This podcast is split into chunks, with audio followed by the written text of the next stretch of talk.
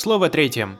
Чем кроется причина разрозненности казахов, их неприязни и недоброжелательности друг к другу? Отчего слова их неискренним, а сами они ленивы и одержимы властолюбием? Мудрые миром давно заметили, человек ленивый бывает, как правило, труслив и безволен. Безвольный – труслив и хвастлив. Хвастливый – труслив, глуп и невежественен. Глупый невежественен и не имеет понятия о чести. А бесчестный побирается у лентяя, ненасытен, необуздан, бездарен, не желает добра окружающим. Пороки эти от того, что люди озабочены только одним – как можно больше завести скот и стяжать тем самым почету окружающих. Когда бы они занялись земледелием, торговлей, стремились к науке и искусству, не произошло бы этого. Родители, умножив свои стада, хлопочут о том, как бы стада у их детей стали еще тучнее, чтобы передать заботу о стадах пастухам, а сами вести праздную жизнь. Досыта есть мясо, пить кумыс, наслаждаться красавицами да любоваться скакунами. В конце концов, их зимовье и пастбища становятся тесными. Тогда они, употребив силу своего влияния или занимаемого положения, всеми доступными для них средствами выкупают, выманивают или отнимают отнимает угодья соседа. Этот обобранный притесняет другого соседа или вынужденно покидает родные места. Могут ли эти люди желать друг другу добра? Чем больше бедноты, тем дешевле их труд. Чем больше обездоленных, тем больше свободных зимовий. Он ждет моего разорения, я жду, когда он обнищает. Постепенно наша скрытая неприязнь друг к другу перерастает в открытую, вражду. Мы злобствуем, судимся, делимся на партии, подкупаем влиятельных сторонников, чтобы иметь преимущество перед противниками.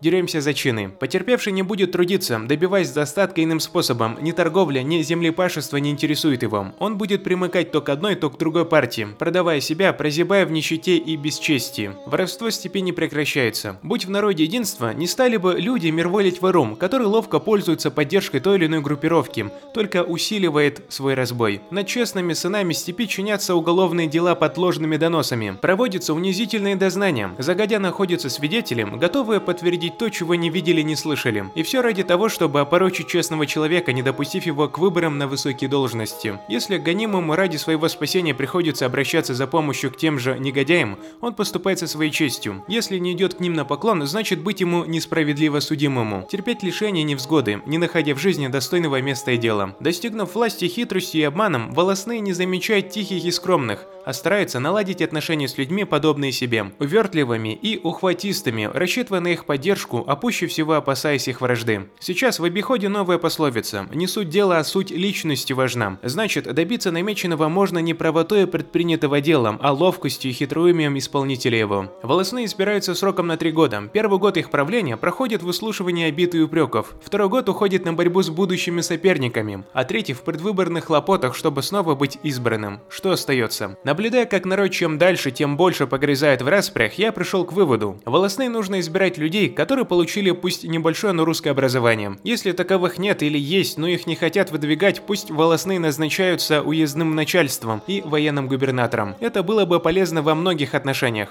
Во-первых, тщеславные казахи стали бы отдавать детей на обучение. Во-вторых, волосные не зависели бы от прихоти местной знати, а подчинялись бы только высшему начальству. Дабы не плодить неизбежные доносы и кляузы и не давать им ходу. Следовало бы оградить назначаемого от всяческих проверок и испытаний. Мы имели возможность убедиться в бесполезности выборов биев судей в каждой волости. Не всякому под силу вершить правосудие, чтобы держать совет, как говорится, на вершине культобе. Необходимо знать своды законов, доставшихся нам от предков, светлый путь Касымхана, ветки путь путь Есумханом, семь канонов из Таукехана, но и они устарели со временем, требуют изменений и непогрешимых вершителей, коих в народе мало, а то и вовсе нет. Люди, хорошо знающие казахов, говорили, если биев двое, то споров будет четыре. Отсутствие верховного судьи и четное число биев только усложняет решение споров. Зачем наращивать количество биев? Не лучше ли выбрать из каждой волости по три образованных и толковых человека, не определяя срока их пребывания на посту, и смещать только тех, кто обнаружит себя в неблаговидных делах. Пусть по спорам решались двумя судьями и посредником, выбранным истцами. И только не сыскав истину у этих людей, не придя к мировой, спорящие обращались бы к одному из трех постоянных судей.